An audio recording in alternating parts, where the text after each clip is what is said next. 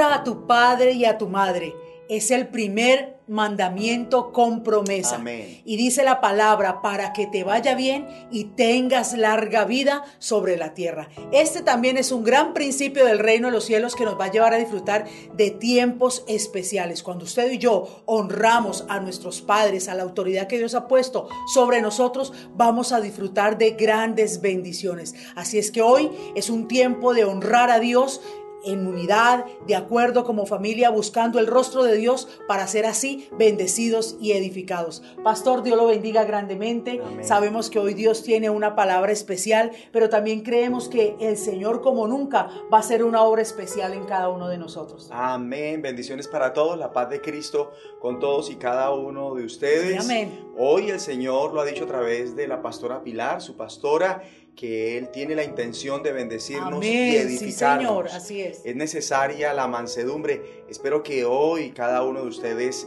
se haya vestido de mansedumbre. Amén, así si es, no Señor, es el caso, entonces en esta hora diga conmigo, me he visto, Me visto de la mansedumbre, de la que Dios quiere. que Dios en el nombre de el nombre de Jesucristo. ¿Para qué? Para que pueda recibir con mansedumbre Amén, todo lo que viene a continuación, la palabra, el consejo del Señor implantado en su corazón y que la cosecha que dé usted sea al ciento por uno. Amén, ¿Por qué? ayúdanos, Porque Señor. perseveró en todo lo que viene a continuación. Amén. Y vamos a hacer una oración para que esa mansedumbre se manifieste, se haga efectiva y no tengamos contradicciones en el transcurso de esta conexión. Amén, por favor.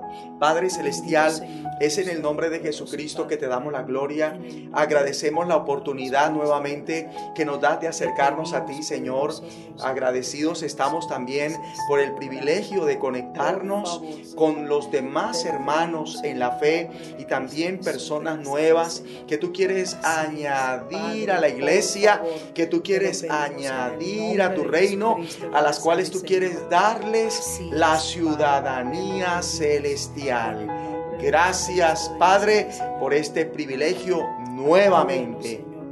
En el nombre de Jesús. Dios mío, esa mansedumbre que hoy hemos declarado, de la cual nos vestimos cuando tú tienes una intención con nosotros y es bendecir y edificar nuestras vidas al oír, atender, recibir la palabra implantada en nuestro corazón, palabra que de entrada nos tienes dando, porque a través de tu sierva, la pastora Pilar, has declarado un mandato que es clave para que nos vaya bien, para que tengamos larga vida en esta tierra, pero a su vez durante el transcurso de esta conexión vas a seguir enseñando, vas a seguir instruyendo, vas a seguir dando a conocer tu voluntad, Amén, que por esa mansedumbre tengamos revelación del conocimiento de tu voluntad, que por esa mansedumbre entendamos comprendamos la palabra para que la experimentemos. Señor, que se manifieste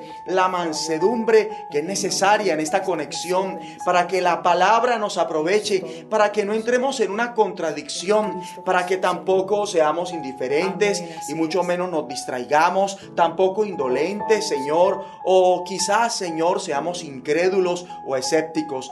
Esa mansedumbre no va a permitir que tampoco seamos contradictores y tampoco que nos ofendamos con la palabra. Yo creo con todo mi corazón que el vestido de la mansedumbre es en cada uno de nosotros, en los hijos, en las hijas, en los jóvenes, en los ancianos, en los siervos y en las siervas. Mansedumbre que necesitamos y que no tuvo mucha gente que estaba reunida aquel día en el templo cuando Jesús entró y le dio bote a las mesas de los cambistas y reprendió a la gente que había convertido tu casa en una cueva de ladrones, en una plaza de mercado, Señor.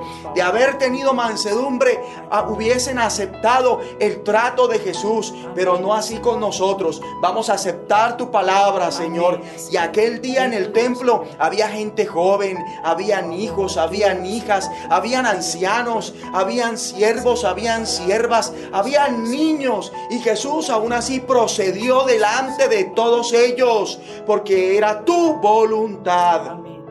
Y hoy tú vas a impartir una palabra que es tu voluntad. Y en el nombre de Jesucristo con esa mansedumbre la vamos a recibir. Y vamos a dar fruto con perseverancia por causa de esta palabra. Y que por la mansedumbre que ahora, Dios amado, estamos declarando en nuestras vidas y que se está activando en cada uno de nosotros a través del Espíritu Santo, los padres sean unos buenos maestros con sus hijos para que en la medida que oigan la palabra a los hijos, ellos tengan la capacidad de aclararles cualquier inquietud o de hacer la tarea e investigar para enseñar a sus hijos y que puedan entender lo que quizás ellos en su momento no tengan claro. Esa mansedumbre es necesaria y hoy declaramos que la tenemos en el nombre de Jesucristo. Y levantamos pendón de victoria y establecemos que como somos la luz del mundo, en las tinieblas resplandecemos y las tinieblas no prevalecen contra nosotros. En el nombre de Jesús, amén. Y amén. Todos damos gloria a Dios y quiero que entremos al tiempo que sigue ya ahora mismo, dándole un aplauso al Padre, al Hijo y al Espíritu Santo. Únase a esa canción que está escuchando ahora mismo, allí donde está, y glorifique a Dios de corazón, porque con estos cánticos espirituales somos llenos del Espíritu Santo. Amén, amén. Aleluya. Que encontré en ti.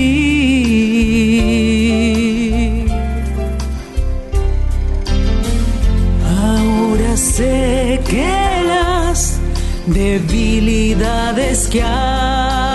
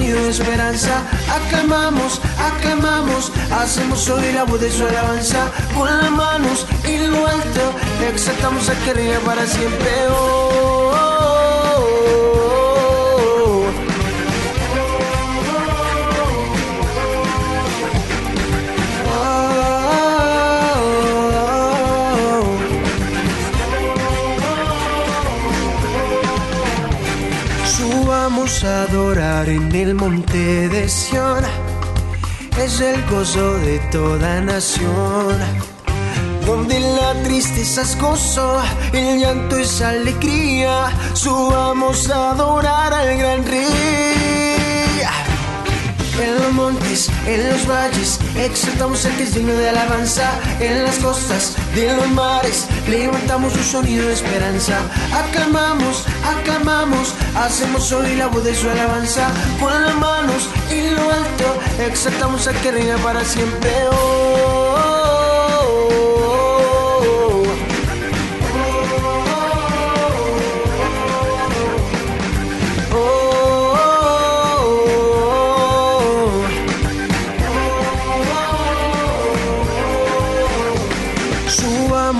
en el monte de Sión, es el gozo de toda nación. Donde la tristeza es gozo, el llanto es alegría. Subamos a adorar al gran rey. En los montes, en los valles, exaltamos al que es digno de alabanza. En las costas de los mares, levantamos un sonido de esperanza. Aclamamos, aclamamos, hacemos oír la voz de su alabanza. Con las manos en lo alto, exaltamos al que reina para siempre. Oh, Aleluya. Que el Señor reciba la gloria, la alabanza. Todos estamos en esta hora bien dispuestos, alegres y recuerden el atuendo de la mansedumbre para recibir de Dios su palabra implantada en nuestro corazón.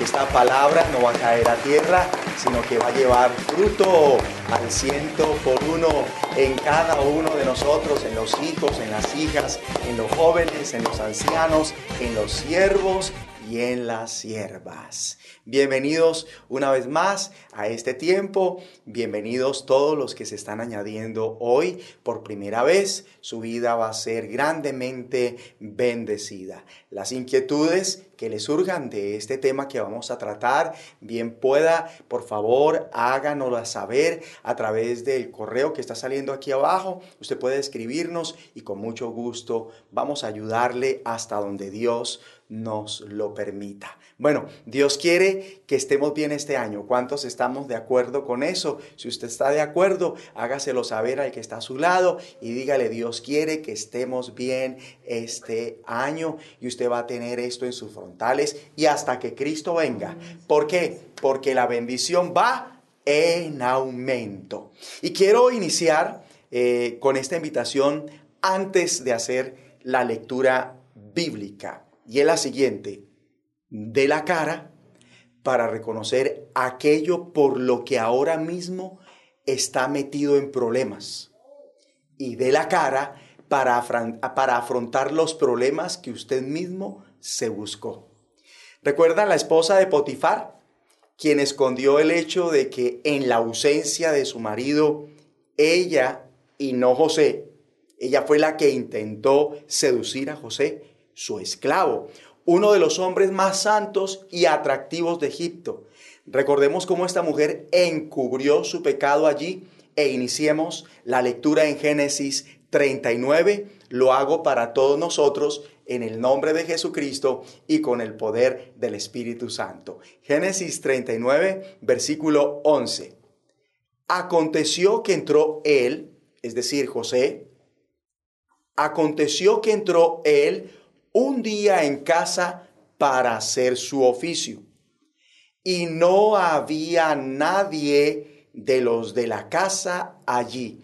Quiero pedir, por favor, que resaltemos esta última frase, esta última oración. No había nadie de los de casa allí. No había nadie de los de casa allí. Perfecto. Versículo 12. Y ella lo asió por su ropa diciendo, duerme conmigo. Entonces él dejó su ropa en las manos de ella y huyó y salió. Bueno, el asunto que vamos a tratar a continuación es el siguiente.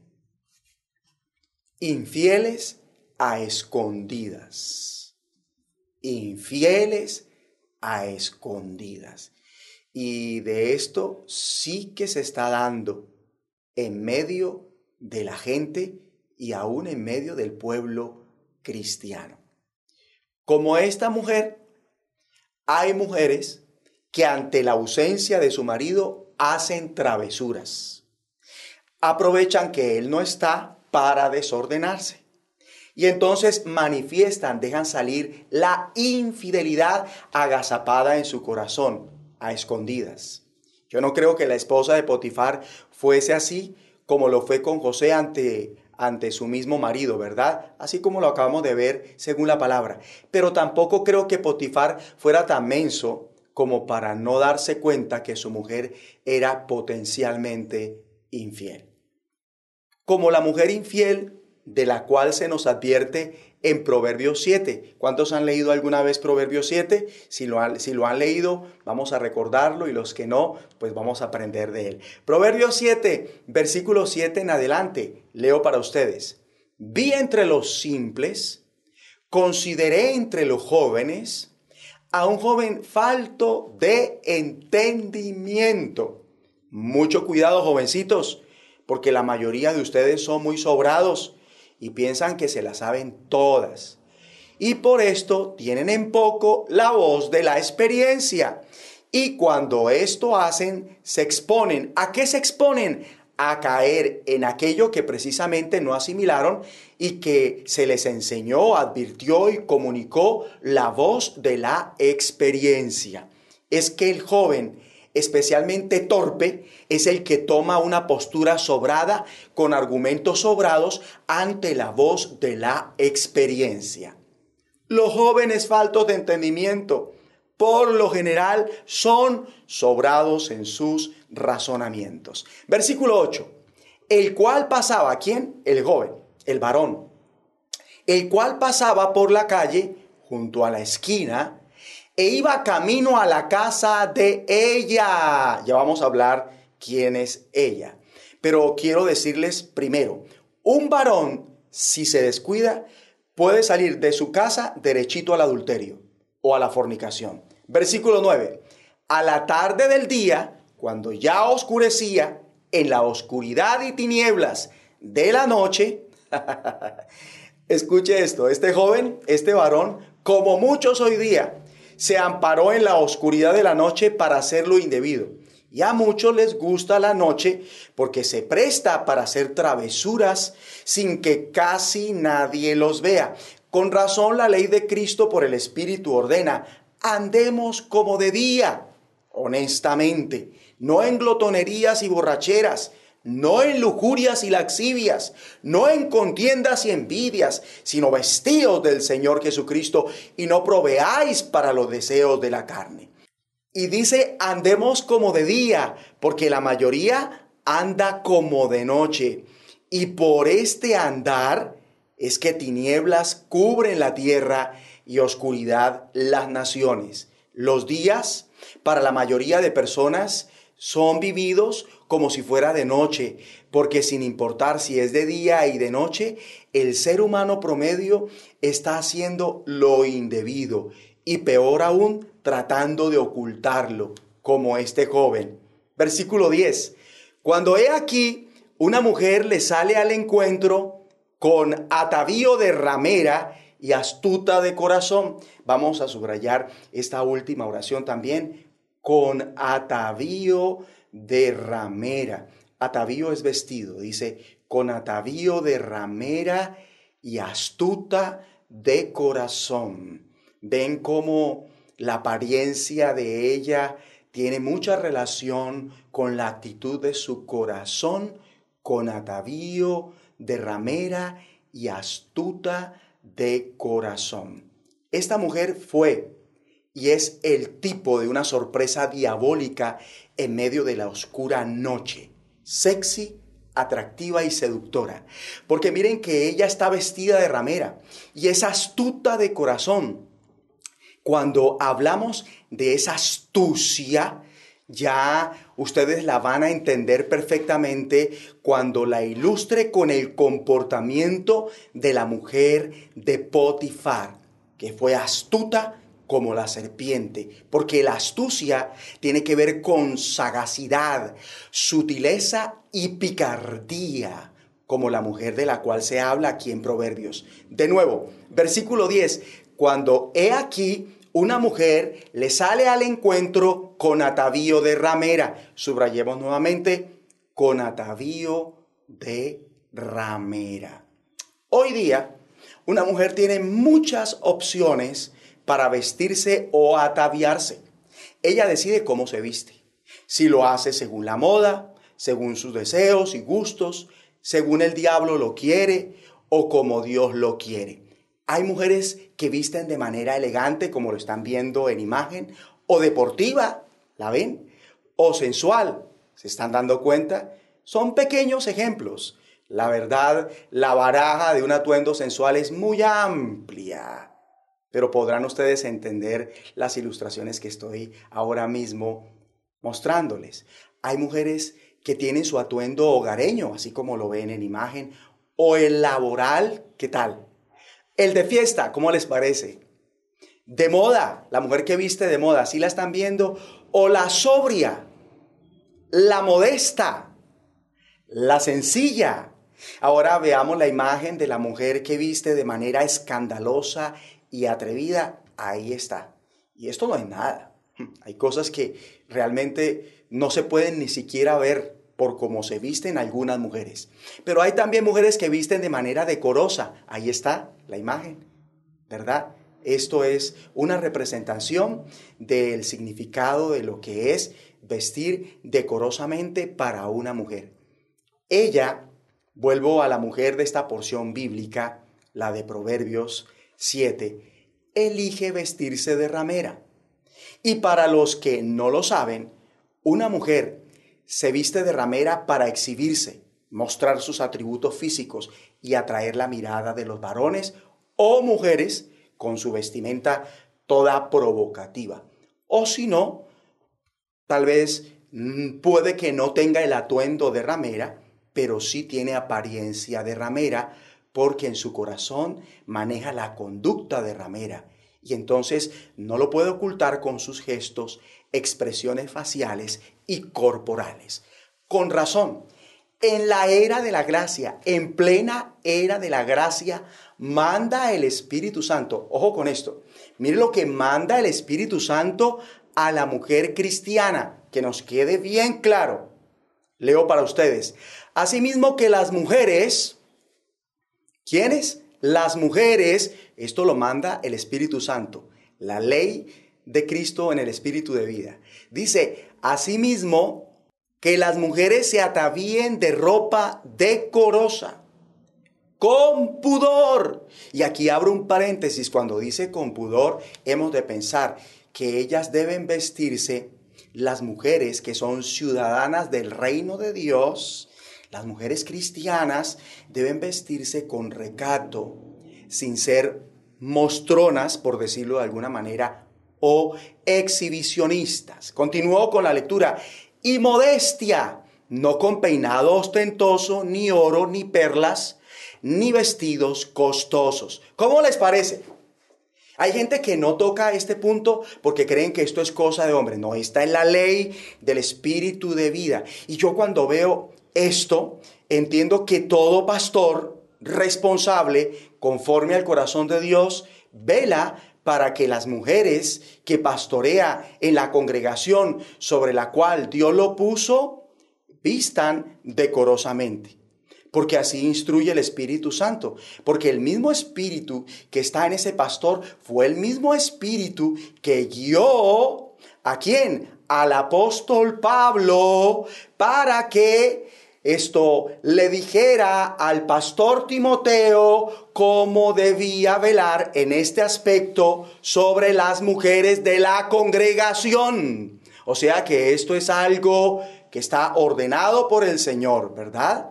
Escrito por el Señor a través de los apóstoles. Ladies, ¿estamos vistiendo como Dios quiere?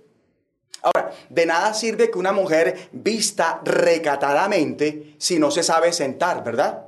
Porque algunas muestran lo que visten con recato porque no saben ser recatadas a la hora de sentarse. Toda mujer en Cristo tiene arraigado el pudor en su carácter. Lo vuelvo a decir, toda mujer en Cristo, es decir, que está unida a Cristo, tiene arraigado el pudor en su carácter. A ella le da vergüenza mostrar más de la cuenta. Por eso siempre tiene una buena presentación en todos los espacios o ambientes. Ella se viste acorde de manera decorosa en esos espacios o ambientes. Y si es casada, comprende que ahora su desnudez es de su marido de nadie más. Amén. O sea que Dios quiere que las mujeres se vistan decentemente, que se adornen con modestia y sencillez. Y esta ley no es cosa de un hombre ni de una secta, no es una norma religiosa. No, Señor, lo voy a volver a repetir. Esto que estoy diciendo no es cosa del pastor Juan Carlos Mayorga ni de una secta tampoco es una norma religiosa.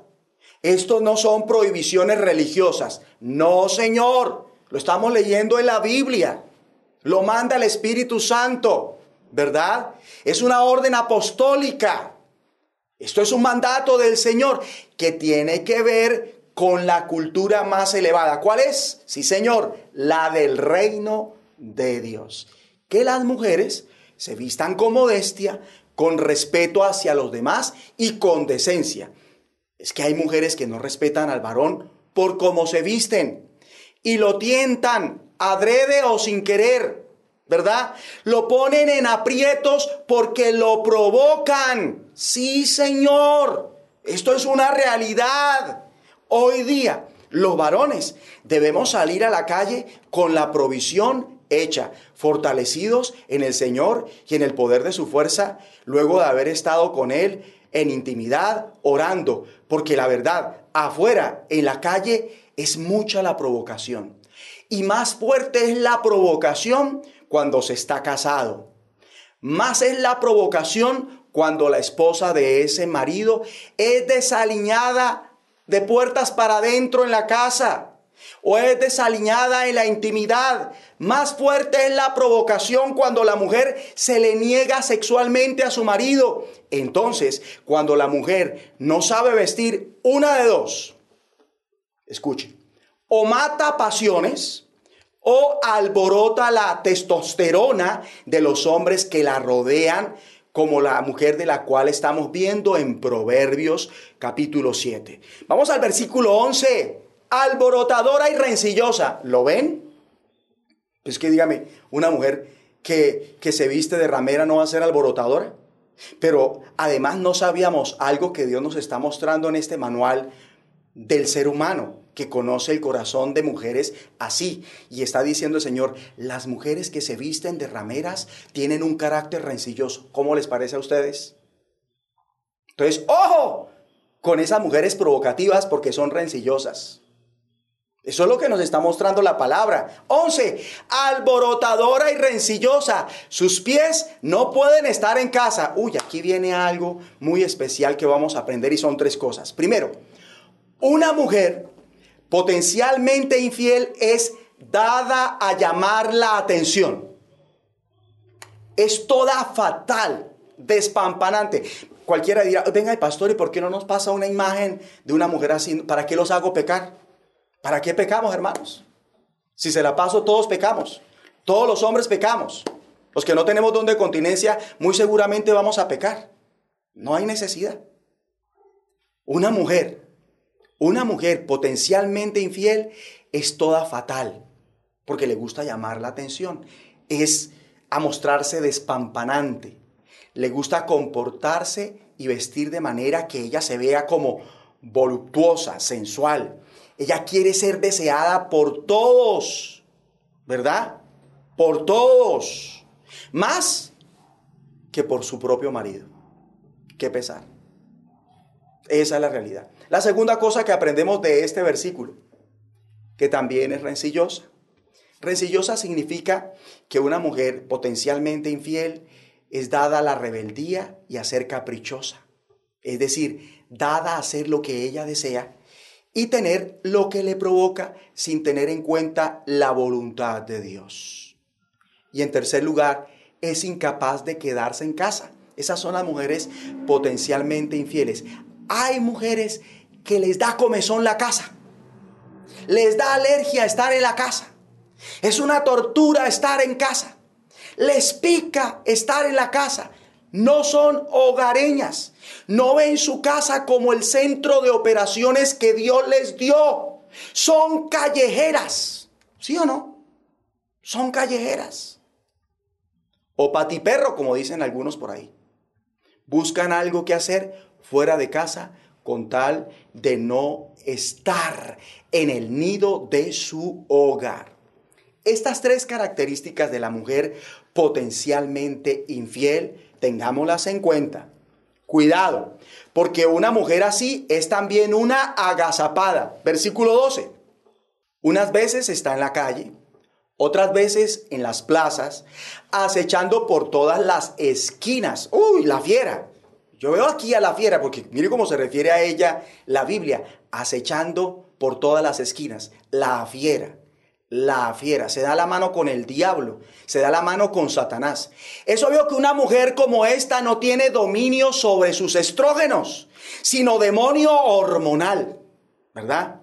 Si no veamos a la muestra un botón, versículo 13, aquí viene, ¿preparados?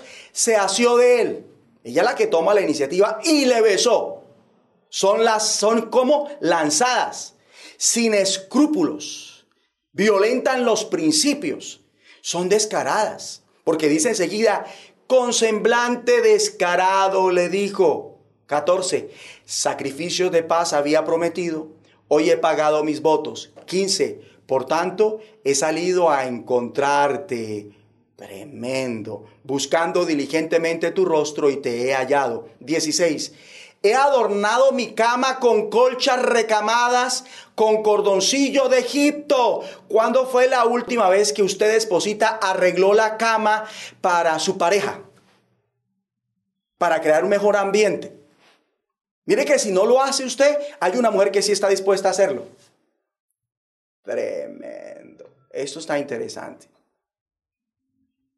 Porque vaya uno a ver si esta mujer que hizo esto para este jovencito lo hacía con su marido, quien estaba ausente de la casa.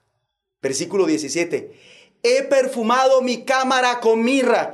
Mire que esta mujer se echaba perfume, se aplicaba, perdón, se aplicaba perfumes que estimulaban a los hombres para acercarse a ella, perfumes excitantes. Dice, he perfumado mi cámara con mirra y aloes y canela. 18. Ven, embriaguémonos de amores hasta la mañana. Alegrémonos en amores. Tremendo. O sea que esta mujer eh, era con el marido rencillosa, pero con otro hombre amorosa. Así es, esa es la realidad que nos muestra esta palabra. Y el 19, porque el marido no está en casa, se ha ido a un largo viaje. Vamos a subrayar todo este versículo, porque el marido, ¿cuál es el asunto que estamos tratando?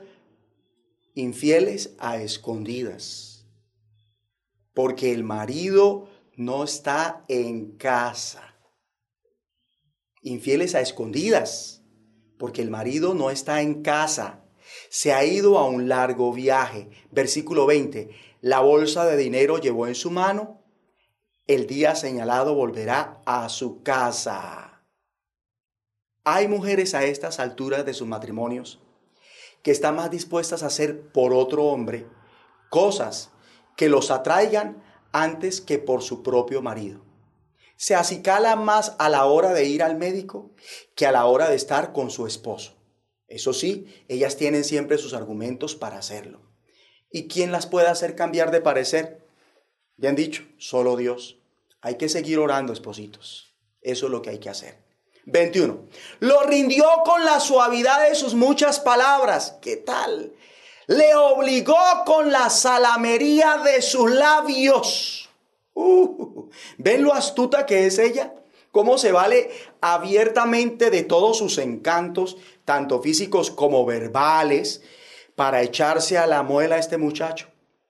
Y lo rindió a sus pies, porque dice en el versículo 22, al punto se marchó tras ella, como va el buey al degolladero, y como el necio a las prisiones para ser castigado como el ave que se apresura a la red y no sabe que es contra su vida hasta que la saeta traspasa su corazón. O sea que el desenfreno de una mujer así es tan potente e irresistible que ella hace lo que sea para satisfacer sus pasiones y deseos. Y ay de aquel hombre que caiga en sus redes y le sigue el jueguito erótico. Es como va el buey al degolladero y como el necio a las prisiones para ser castigado, como el ave que se apresura a la red y no sabe que es contra su vida hasta que la saeta traspasa su corazón. Una mujer de este nivel es una trampa mortal, un castigo que hiere y acaba con la vida de un varón. Versículo 24. Ahora pues, hijos, ahora pues, hijos, oídme y estad atentos a las razones de mi boca. 25. No se aparte tu corazón a sus caminos, no yerres en sus veredas, porque a muchos ha hecho caer heridos y aún los más fuertes, subrayemos eso, los más fuertes. Uy, el que piensa que está firme, mire que no caiga, porque hay mujeres de mujeres que están dispuestas a cazar, a enredar, a seducir aún al que parece más fuerte espiritualmente. Que Dios nos siga guardando, porque lo está haciendo con esta lección de vida Continuó con la lectura y aún los más fuertes han sido muertos por ella. O sea que esta es una forma de cometer homicidio. Aquí estamos viendo una forma que tal vez la mayoría nunca habíamos visto de acabar con la vida de un ser humano, en este caso de un varón, y por qué no de una mujer porque como hoy día es mujer con mujer, Hasta allá ha llegado la necesidad del hombre. 27. Camino al Seol es su casa, que conduce a las cámaras de la muerte. Una mujer así es un portal a la muerte espiritual y a la muerte segunda, es decir, el mismo infierno. Una mujer de este tipo es una trampa mortal y solo Dios puede librarnos de alguien que es así, nadie más.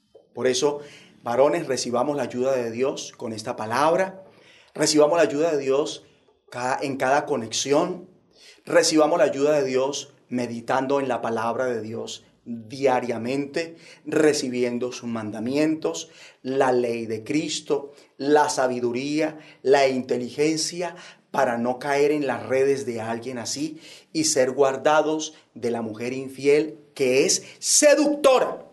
Vamos a Proverbios 7, 19. Porque el marido no está en casa, dice la mujer seductora. Se ha ido a un largo viaje. Mujeres casadas, quiero hacerles una pregunta. ¿Qué es lo que hacen cuando su marido está ausente? ¿Qué hacen a escondidas cuando su marido no las ve? ¿Qué le esconden? ¿Por qué se esconden? ¿Cómo aprovechan la ausencia de su marido? Iglesia del Señor. ¿Sabían que nosotros, la iglesia, somos para Cristo como lo es la esposa para su marido, según Efesios 5, 22 al 24? Por eso puedo preguntarle a la iglesia, ¿qué hace cuando no experimenta la presencia del Señor? ¿Qué es lo que hace? ¿Qué hace cuando no se congregan físicamente, sino virtualmente? Porque hay más chance. ¿No ve que su pastor no los está viendo literalmente? su pastora no está ahí presente físicamente. ¿Qué hacen ahora mismo? Que no los podemos ver, pero ustedes sí a nosotros. ¿Verdad? Y Dios también los puede ver. ¿Qué hacen cuando sus pastores están ausentes físicamente? Tremendo. Porque es su pastor el propio. Hablo de su pastor el propio y no un asalariado o el ministerio que Dios puso sobre su vida. Nadie más. ¿Quién se preocupa por ustedes para que ustedes sean como una novia comprometida para casarse, que le es fiel a su novio y se mantiene pura para él? Con razón, su pastor lo cela con celo de Dios, porque al Señor quiere presentarlos como una virgen pura, siguiendo el ejemplo del apóstol Pablo, como él mismo lo narra en su segunda carta a los Corintios, en el capítulo 11, versículo 2. ¿Qué hace entonces? Le pregunto a usted, hermanito, ¿qué hace entonces congregándose en otro lugar cuando ya Dios le dio sus pastores y una congregación. Ay, pero es que nuestra iglesia todavía no tenemos un lugar donde congregarnos físicamente. Y por eso va a ser infiel. Es, es válido para dejar de estar congregándose como Dios lo está permitiendo de, ese, de esa manera con sus pastores y la congregación donde lo plantó? ¿Qué hace tras otro pastor cuando ya tiene su propio pastor? Eso es infidelidad. Eso es infidelidad. Y se requiere mansedumbre para recibir esto implantado en el corazón. Igual así le pregunto a los hijos, ¿qué hacen cuando sus padres no están? ¿Qué es lo que hacen cuando no están con sus papás? ¿Qué esconden? ¿Cómo aprovechan la ausencia de sus padres?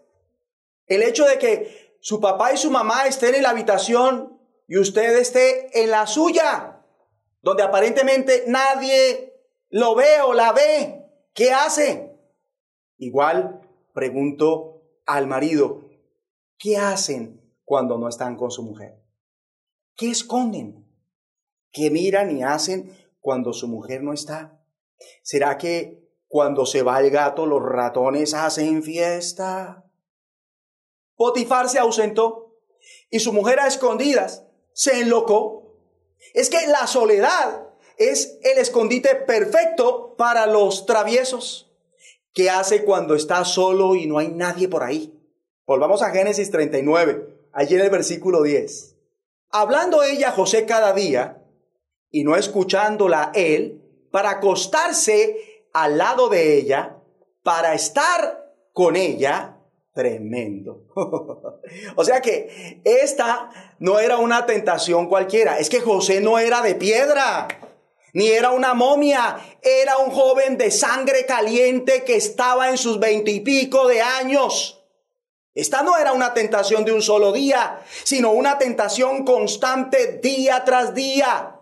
Y le digo a los casados, su cónyuge no es de piedra. Cuando usted se le niega sexualmente, Satanás lo olfatea, se, percata y entonces sabe qué hace, tienta. Cuidado, Satanás se aprovecha de los casados desatendidos por sus parejas. Cuando un casado no puede contener su deseo sexual, entra Satanás y lo tienta. Ojo, esto es para los casados, para la sexualidad en el matrimonio, porque si no está casado, sino con su, con su novia o su novio, este consejo no aplica para ustedes, tal vez para un futuro cuando se casen. Ah, pero es que ella y yo, hablo de los novios, nos vamos a casar y como nos vamos a casar, nos estamos conociendo sexualmente, podemos tener sexo igual como nos vamos a casar. Yo cómo me le voy a negar, no ve que entonces se va con otra que sí quiere tener sexo con él o se va con otro que sí quiere tener sexo con ella o con él. Ese argumento es una mentira del diablo. ¿Verdad? Escuche, cuando una persona, estando de novio o de novia, atiende a este argumento, cae en el pecado contra su propio cuerpo, el templo del Espíritu Santo, contrista al Espíritu y afecta a la iglesia con sus fornicaciones.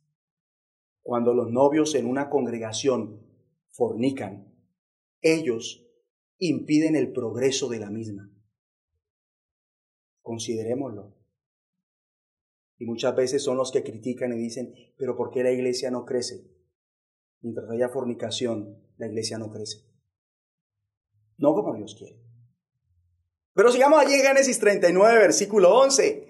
Aconteció que entró él un día en casa para hacer su oficio y no había nadie de los de casa allí. 12. Ella lo asió por su ropa. Acuérdese de Proverbio 7. ¿Qué tal? Una radiografía. Proverbio 7 es una radiografía.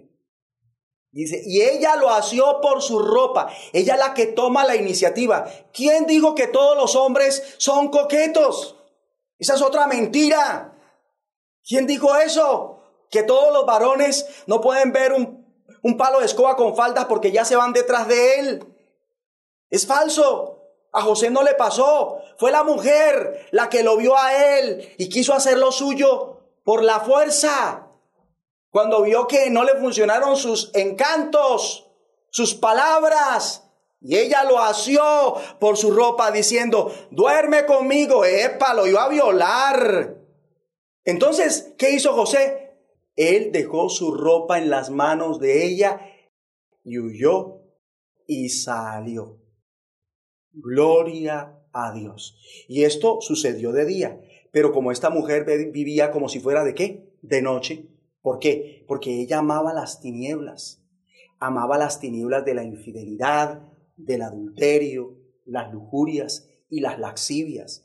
Mas José vivía como si fuese de día, de día y de noche. ¿Por qué lo sabemos? Porque huyó de las lujurias y las laxivias de esta mujer. Personas así, como la mujer de Potifar, con este comportamiento, son las que cubren de tinieblas la tierra y con oscuridad las naciones. Estas son las tinieblas de día y de noche que se deben reprender y sobre las que debemos prevalecer como José lo hizo. Versículo 13. Cuando vio ella que le había dejado su ropa en sus manos y había huido fuera, o sea, cuando vio ella el rechazo de José, tremendo.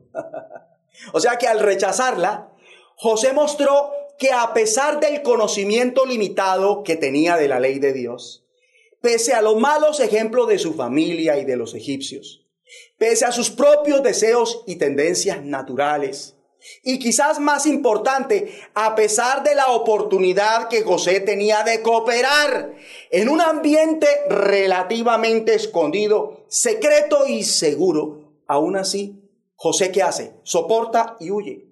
Es obvio que José no quería violar la confianza de Potifar. José sabía que Potifar confiaba totalmente en él, aún con su esposa. De otra forma, ¿por qué pondría este hombre tan poderoso a José a cargo de todo? Porque sabía que José nunca se aprovecharía de los avances amorosos de su propia mujer.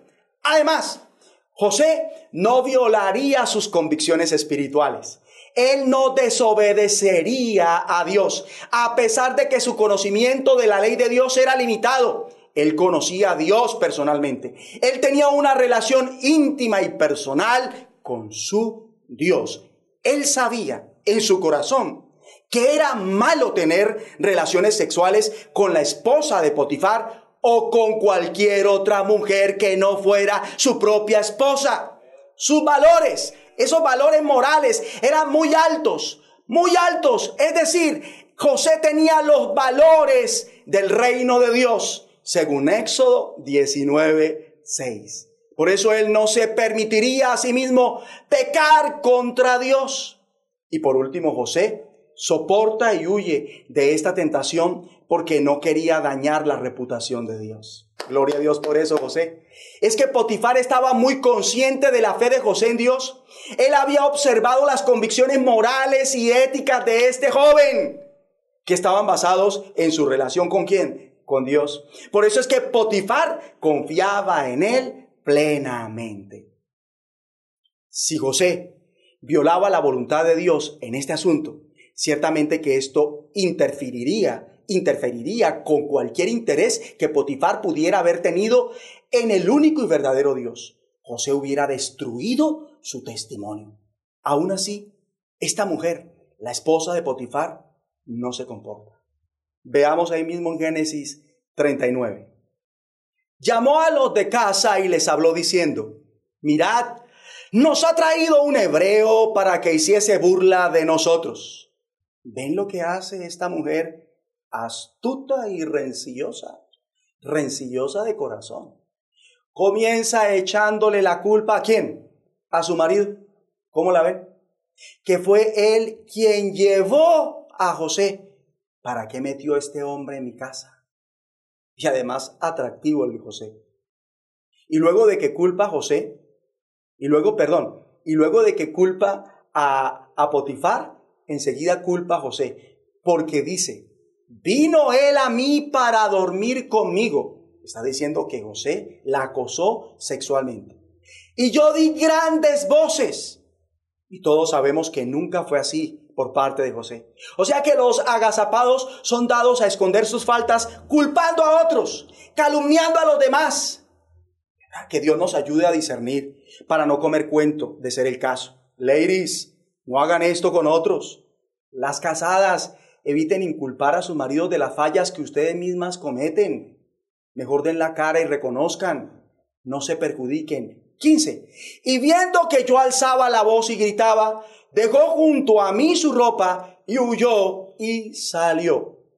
Ella, como vemos, está manipulando los hechos. ¿Por qué? Porque quiere, puede y no le da miedo. Ella es la matrona en esa casa aprovechadora. Lo está revirtiendo todo para su provecho y se está poniendo como víctima. Y así algunos cristianos agazapados manipulan las cosas para ellos quedar bien y hacer ver a los que sí están haciendo bien las cosas como los malos y ellos quedar como víctimas. Y lo que es peor, y lo que es peor es que hay gente que les cree comenzando por los más cercanos como el cónyuge, papá o mamá, los hijos, el hermano, en fin. Entonces, para ellos, los crédulos, su mujer, el hijo o quien sea, es la víctima, ellos no hicieron nada malo. Los malos son quienes? Los demás. El poder de la manipulación. Versículo 16. Y ella puso junto a sí la ropa de José hasta que vino su señor, es decir, su marido, hasta que vino su señor a su casa, astuta como la serpiente, fría, calculadora. Esta es una mujer cínica, atrevida, temeraria y mentirosa. Lo que hace con tal de lograr lo que quiere. 17. Entonces le habló ella las mismas palabras diciendo, el siervo hebreo que nos trajiste, ¡oh! vino a mí para deshonrarme. ¿Qué? Atrevida. Y como esta mujer, desafortunadamente lo debo decir, hay esposas. Como esta mujer, hay hijos. Como esta mujer, hay maridos. Como esta mujer hay padres. Como esta mujer hay empleados. Como esta mujer hay siervos. Como esta mujer hay cristianos. Y la lista continúa. Ovejas. Es por su culpa, pastor. ¿Sí las, han escuchado alguna vez? Las ovejas que eh, según ellas están como están es por la culpa del pastor. ¿Cierto? ¿Las han escuchado? Es por la culpa del. Oh, es por culpa suya, papá. Fue por su culpa, hermanito. Eso sí, eso sí, jefecito, por su culpa. Oh, por tu culpa, amor mío. 18. Y cuando yo alcé mi voz y grité, él dejó su ropa junto a mí y huyó fuera. Y sucedió que cuando oyó el amo de José las palabras que su mujer le hablaba diciendo, así me ha tratado tu siervo, se encendió su furor. ¿Qué pasó aquí con Potifar? Le creyó a su mujer, porque era la palabra de su mujer contra la palabra de José. ¿Hasta qué punto debemos creerle a los que son de la casa, a los que son de la familia? Porque aquí Potifar le creyó a su mujer. Y no fue una necedad. Creyó la mentira de su mujer. ¿Y qué pasó? Por creerle se encendió su furor. Y yo pregunto, ¿qué mentiras están creyendo hoy? ¿Va a creer la mentira en este mes, este año, lo que le resta de vida? ¿Va a creer la mentira de ese ser querido? Es que, eh, como es mi hijo, ¿cómo no le voy a creer? Yo tengo que creerle a mi muchachito. Sí, créale la verdad, pero no la mentira. Por eso debemos ejercitar nuestro discernimiento, para que no nos engañe ni siquiera ese ser amado. Para no ser como Potifar, que comió cuento. Tremendo. Alguien dice, no yo, sino el Señor, deje de manipular a su marido en el nombre de Jesucristo. Con su manipulación, lo único que está haciendo es frenar la bendición en vez de aumentarla. Algunos, desafortunadamente, que ya comieron cuento, están muy enojados con su pastor, ¿o no? No volvieron a congregarse. Ni siquiera vieron la cara para despedirse. ¿Y todo por qué? Por comer cuento. Están furiosos con su congregación por comer cuento. Están furiosos con su hijo por comer cuento. Están furiosos con sus papás, con su marido por comer cuento. Están furiosos. Deje de comer cuento. Deje de ser caneca de basura.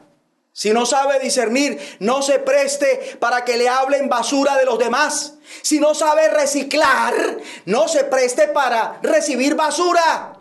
Porque la basura, además de que es maloliente, se orina, se engusana, se pudre y contamina. Aprenda cómo, aprenda cómo tratar a los demás y sobre todo a los que solo hablan basura.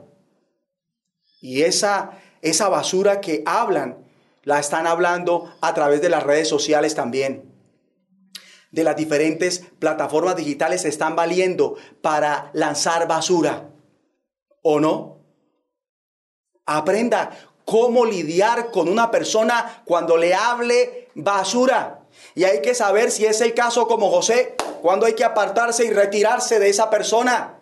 Hay que saberlo para apartarse de ellos Y más cuando usted es consciente de que le queda grande manejar lo que le están diciendo, toda la, toda la basura que le están hablando de. Porque eso lo contamina. A Potifar, su mujer lo contaminó contra José con la basura que le habló de él. Hasta el punto que Potifar lo envió a prisión. El poder de la basura verbal. Otros están muy sentidos con su hermano por esto. En fin. Dice la esposa Potifar, sigue siendo tu culpa, amor, ¿verdad? Yo soy una víctima. Y él muy, muy le creyó. Como Adán le creyó a Eva. Como Eva le creyó a la serpiente. Como Zafira y Ananías se creyeron el uno al otro lo que Satanás había puesto en su corazón. Pero bendigo a Dios, porque el apóstol Pedro no se dejó engañar por este dueto de Ananías y Zafira. Que Dios reciba la gloria. 20. Y tomó su amo a José, estamos en Génesis 39, y lo puso en la cárcel. ¿Ven? ¿Le creyó o no a su mujer? ¿Ustedes qué dicen? Lo puso en la cárcel para calmarla. Ay, tremendo el poder de la manipulación. Y yo quiero preguntar aquí algo que tal vez nunca nos habíamos preguntado o no nos habían hecho esa pregunta. ¿Qué personas tiene ahora mismo en una cárcel debido a sus comentarios mentirosos, calumnias e injurias? Puede ser que tenga ahora mismo una persona en la cárcel del rechazo. Puede ser que con sus comentarios haya puesto a alguien en la cárcel de la escasez, en la cárcel de la difamación, en la cárcel de la ruina, en la cárcel de la soledad y el abandono, en la cárcel del descuido, en la cárcel del silencio. Jesús fue a la cárcel por los malos comentarios de otros. ¿Saben ustedes ¿Cuántos pastores están en una cárcel por los chismes de una congregación? ¿Será que usted tiene a su pastora o pastor en una cárcel? Piénselo. Ay, es que yo noto a mi pastor raro, pero ¿cómo no? Con todos esos chismes. No ha hecho sino levantar barrotes alrededor de él y ha venido aprisionándolo. Por eso hay que orar por los pastores que están aprisionados por las calumnias, para que Dios los libere física, espiritual, económica y ministerialmente, en el nombre de Jesucristo. Pero, ¿qué tal esta mujer? Ella fue la acosadora sexual, la que intentó violar a José, pero tapó su pecado, su error, manipulando, volteando la torta, ¿verdad? Aprovechándose de su posición y acusando falsamente a José y nunca reconoció, nunca Metió en problemas a José por no dar la cara. Metió en problemas a su marido por agazapada. No dio la cara por esconder sus lujurias, esas relaciones sexuales ilícitas y las laxivias, ese desenfreno sexual en su caso. Y como esta mujer hay mujeres hoy, esposas hoy, maridos hoy, hijas, hijos cristianos que son aprovechadores, manipuladores, oportunistas, abusadores, pero ellos lo esconden tras una fachada de qué? De víctimas. Ay de ellos, ignoran que Dios no puede ser burlado. Quizás puedan burlar a su cónyuge, sus padres, la autoridad, aún a sus pastores, como el torero burla el toro cuando éste se encuentra tras el burladero, más de Dios ni de su pueblo no se burla nadie. Eso pretendía Adán y Eva, burlarlo. Mas Dios con su voz, que todo lo escruta, preguntó en el huerto, sabiendo dónde estaban a ellos, ¿dónde estás tú? De la cara para reconocer aquello por lo que ahora mismo está metido en problemas. Y de la cara para afrontar los problemas que usted mismo se buscó. Hagamos lo que no hizo la esposa de Potifar. Y yo quiero que ahora haga una confesión conmigo y diga, doy la cara sin engaños, ni hipocresías, sin excusas. Ojalá se pusiera de pie e hiciera esta declaración en el nombre de Jesucristo. Y dígale a Dios, guíame a dar la cara, muéstrame de qué me estoy escondiendo. Padre, ¿en qué debo dar la cara? Y tú estás esperando que yo la dé. Guíame, hazme entender, muéstrame. Y voy a dar la cara en el nombre de nuestro Señor Jesucristo. Y con su mano levantada, dígale, Señor, ayúdame a dar la cara. Renuncio a ser infiel a escondidas o descaradamente. Y dame poder para ser fiel aun cuando exista la posibilidad de ser infiel. Y en el nombre de Jesucristo diga, reprendo y venzo en el nombre de Jesucristo las tinieblas, las lujurias, las laxivias, las glotonerías, las borracheras, las contiendas y la envidia. Y ahora clame diciendo, Padre Santo, dame la fortaleza para soportar la tentación y que yo no sea infiel. Que yo no sea infiel ni descaradamente ni a escondidas. Que aún estando solo, teniendo la oportunidad perfecta para ser infiel, yo te sea fiel y fiel a quien es debido, a mis pastores, a mi iglesia, mi casa y demás, según lo enseña tu palabra en el nombre de Jesucristo. Y yo quiero que donde se encuentra, se tome con el que está a su lado, si está con alguien sino como ha venido ahorita en esta conexión en presencia de Dios, hagamos una intercesión. Vamos a interceder por los pastores que se encuentran en una prisión.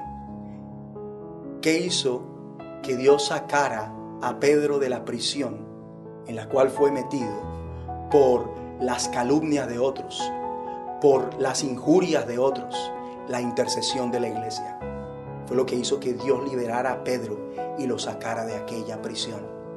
Y vamos a hacer que Dios saque a pastores, pastores hermosos, conforme al corazón de Dios, de aquellas prisiones en las que se encuentran. Aún prisiones literales, literales, están injustamente en una cárcel. ¿Y todo por qué? Por el chisme de la congregación.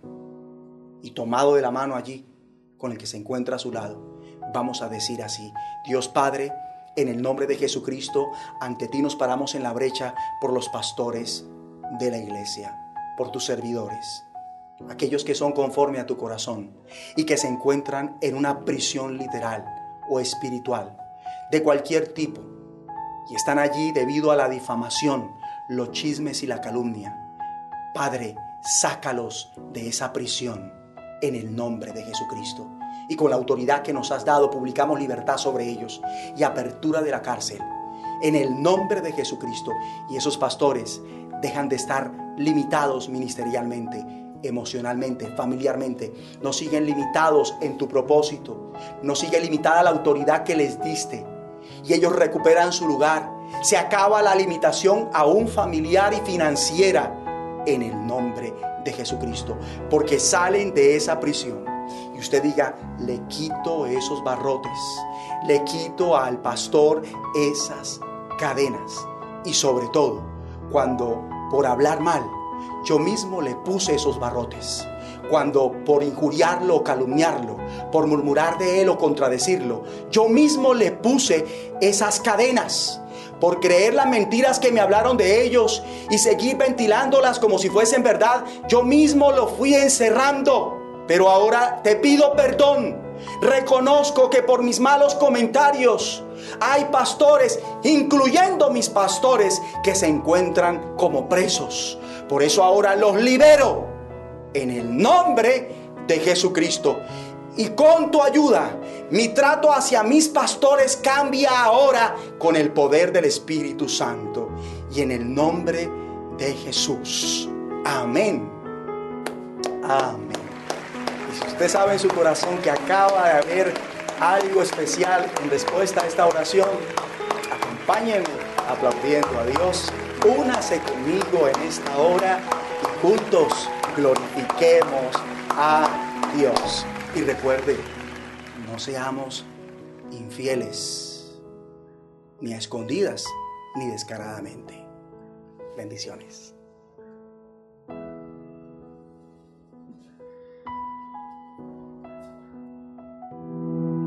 Hola, queremos decirte que es un privilegio que hayas tomado tu tiempo para escuchar esta enseñanza. No has llegado aquí por casualidad. Esta fue una de las tantas formas en las que Dios ha querido acercarse a ti para darte la oportunidad de transformar tu vida a través de su Hijo Jesús.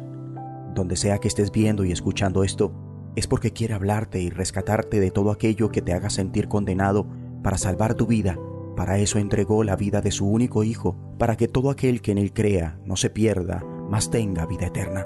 Y si quieres experimentar el gozo de ser perdonado y entrar en su reino, te invito a que repitas conmigo esta oración.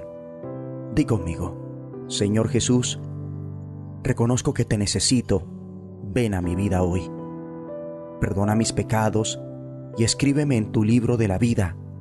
Te acepto como mi Señor y Salvador y me declaro libre por tu gracia del poder del pecado, de la muerte espiritual, de la maldición de la ley, de la maldición generacional y de la enfermedad.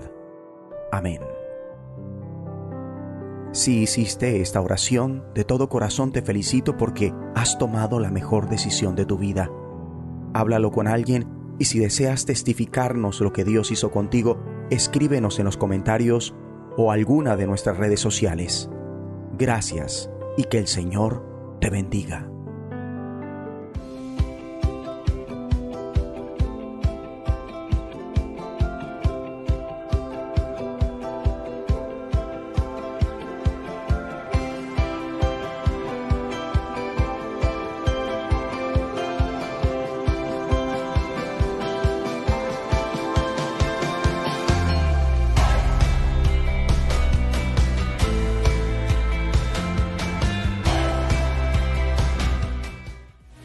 La cara este 22 de marzo para aumentar las bendiciones en todas las cosas. Gran alborada congregacional. Hora 5 de la mañana. No debes fallar. Mas la senda de los justos es como la luz de la aurora que va en aumento hasta que el día es perfecto.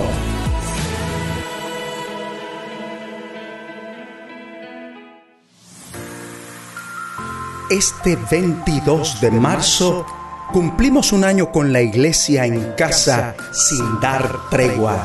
Fielmente conectados virtualmente Instagram, Facebook, WhatsApp, Zoom, Anchor, Spotify, YouTube 1095 oraciones mañana, mediodía y tarde, 65 intercesiones, 53 dominicales, 269 transmisiones de una voz de los cielos, alrededor de 300 palabras de fe, 14 alboradas congregacionales, los 365 días del año dispuestos, activos, apacentando la grey sobre la cual fuimos puestos como pastores sin dar tregua. Hemos cumplido. ¿Qué tanto nos aprovechó cada bendición?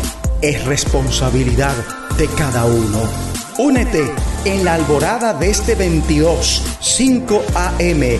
Juntos demos gracias por este año de pandemia que pasa con la iglesia en casa y continuemos haciendo la provisión para lo porvenir.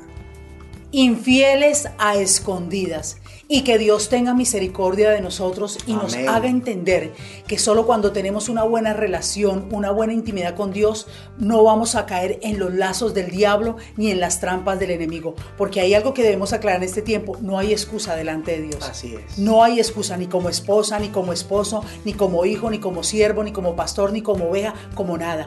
El que no tiene una buena relación con Dios, será lazo y caída para el enemigo. Por eso, una vez más, allá en su casa, levante su mano y dígale, Señor, ayúdame a ser entendido para no caer en las trampas del diablo. Dios lo bendiga, pastor, por esa palabra y que el Señor por esta palabra nos haga dar el fruto que Él está esperando de nosotros. Amén. Y si quiere continuar con esa ayuda de Dios para ser entendido, y en su momento eh, saber reconocer, dar la cara, ¿verdad?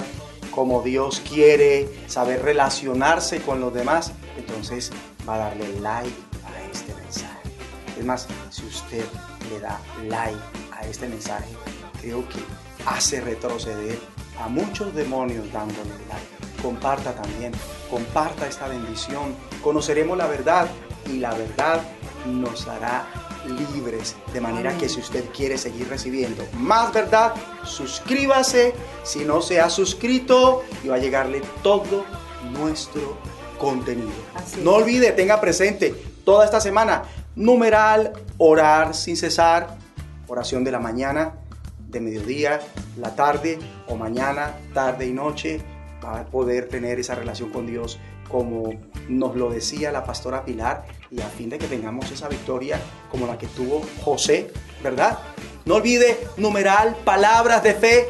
Por favor, los invitamos a que ingresen a todas nuestras plataformas digitales. Eh, Sarsardiente Instagram, eh, arroba Juan Mayorga Sarsardiente Facebook.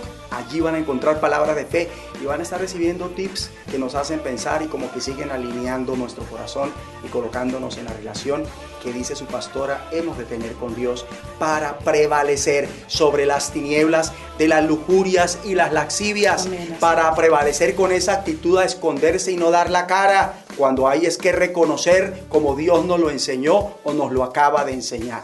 Muy bien, de manera que hay la intercesión. Escuche el martes 5 de la mañana jueves 5 de la mañana, no se lo puede perder. Ah, pero ¿cómo hago para poder estar en esos Zoom de intercesión? Fácil, aquí está saliendo el correo, háganos eh, llegar su contacto, te vamos a hacer llegar la invitación y también si no recibe una voz de los cielos, lo mismo, hace el mismo ejercicio y le hacemos llegar una voz de los cielos. En la mañana, una voz de los cielos, genial para hacer un devocional. En la noche, una voz de los cielos, genial, debería ser lo último que usted escucha antes de cerrar de sus ojos y entregarse al sueño. Para que cuando duerma su sueño sea grato y se levante con revelación de Dios. Levante sus manos al cielo y vamos a recibir la bendición pastoral. Amén, así es. Todos recibimos la bendición del Padre, la del Hijo, la del Espíritu Santo, la espiritual, la física, la económica. Esta es la herencia de los hijos de Dios. Dios les bendiga. Oh Dios, cuán grande es tu misericordia. Bienaventurados los que se amparan bajo la sombra de tus alas. Así estamos despedidos. En ocho días, conectadísimos. No nos vamos a perder nada esta semana y unidos más que nunca. Abrazo.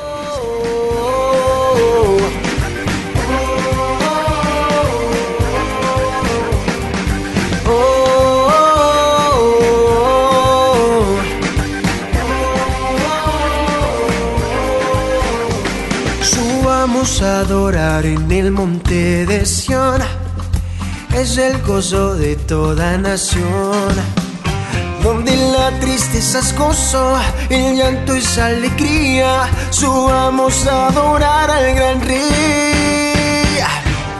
En los montes, en los valles, exaltamos al que es digno de alabanza. En las costas de los mares, levantamos un sonido de esperanza. Aclamamos, aclamamos, hacemos oír la voz de su alabanza. Con las manos en lo alto, exaltamos al que reina para siempre. Oh.